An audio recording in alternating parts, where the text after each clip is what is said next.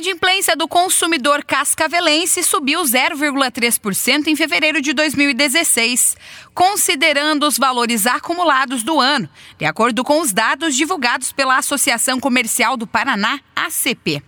De acordo com o professor e economista Lúcio Schauer, boa parte da culpa dessa inadimplência é do próprio governo. Nós economistas percebemos que uma boa parte da culpa é dos próprios governos. Se nós pensarmos um pouquinho, os impostos no Brasil têm subido bastante. O orçamento das famílias está bem justo. Então, o combustível subiu, a energia subiu, parece que agora vai cair um pouquinho, o IPTU subiu. Enfim, os próprios governos estão nos ajudando com a alta dessa inflação e a tendência é que a partir de agora essa inflação fique um pouco pouco mais por centro da meta, que é 6%. Ela ainda está em torno de 10% ao ano a inflação. O grande vilão do brasileiro para o economista é o cartão de crédito. O grande vilão do Brasil hoje é o cartão de crédito, porque o cartão de crédito facilitou muito a vida das pessoas, só que nem todas as pessoas têm a consciência de que esse cartão de crédito tem que ser pago depois no fim do mês.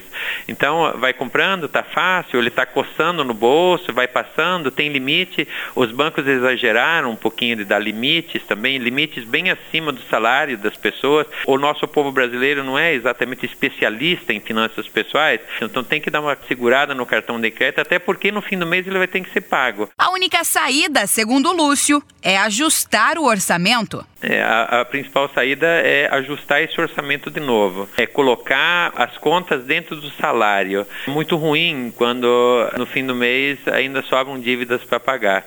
Então é hora, em função dessa dificuldade toda que o país uh, atravessa, é hora de apertar os cintos. Vai ter que cortar é, mais algum excesso, mais algum supérfluo que as famílias estão tendo. Isso é sempre muito difícil porque uh, a gente não gosta de cortar o nosso orçamento orçamento. A gente não gosta de cortar as coisas boas que nós temos. De acordo com o economista, a expectativa é de que a economia do país se equilibre após o segundo semestre. A economia é muito influenciada pela questão política. Todos nós sabemos disso.